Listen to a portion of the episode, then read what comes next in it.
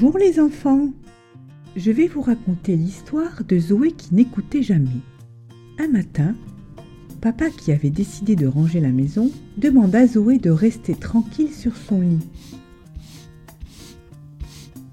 Mais Zoé s'était levée du lit et n'arrêtait pas d'aller à droite et à gauche dans toute la maison. Arrête de courir partout, disait papa, tu vas glisser. Quand Zoé accompagne maman faire les courses, Zoé aime faire le tour de tous les rayons à toute vitesse. Et maman, chaque fois, la cherche partout.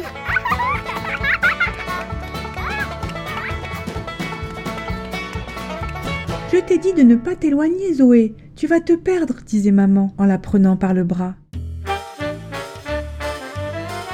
Au parc de jeux, Zoé se met à l'envers sur le toboggan et pousse de toutes ses forces pour glisser jusqu'en bas.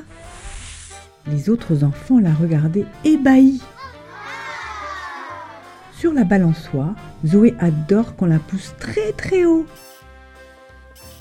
Youhou criait Zoé, qui avait la sensation d'atteindre les nuages.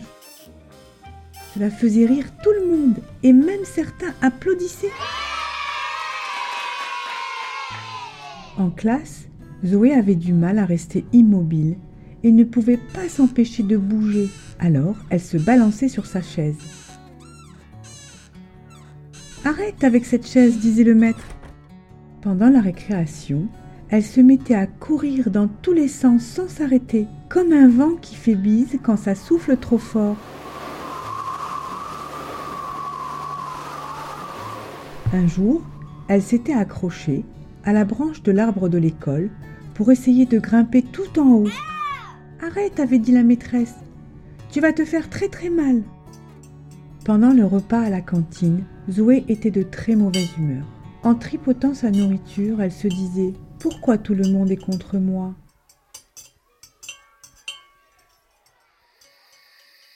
La nuit, pendant son sommeil, Zoé rêvait qu'elle était en train de voler au-dessus de la ville, puis au-dessus des montagnes, et qu'elle voyait le monde tout minuscule depuis le ciel. Quelques jours plus tard, Zoé avait reçu comme cadeau un beau vélo presque neuf pour l'aider à se tenir tranquille et à écouter. Zoé s'est assise sur la selle et se mit à pédaler si vite que ses cheveux lui fouettaient la figure. Fais attention, dit maman, tu vas tamponner quelqu'un. Mais même après plein de moments de vélo, Zoé n'arrivait toujours pas à rester sans bouger. À Noël, Zoé reçut d'énormes tubes de peinture de toutes les couleurs pour faire de beaux dessins.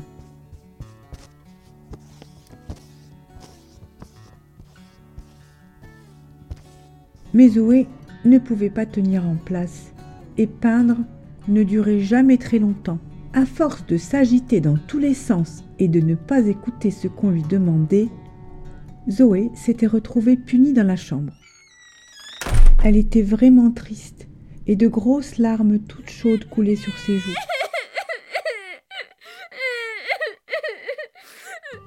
Personne ne veut de moi, pensait-elle, alors qu'elle avait son visage entre ses mains.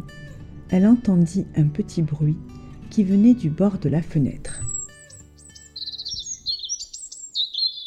Elle leva la tête et aperçut un petit oiseau à la gorge rouge qui virevoltait dans les airs autour d'elle. Il chantait, chantait encore sans s'arrêter.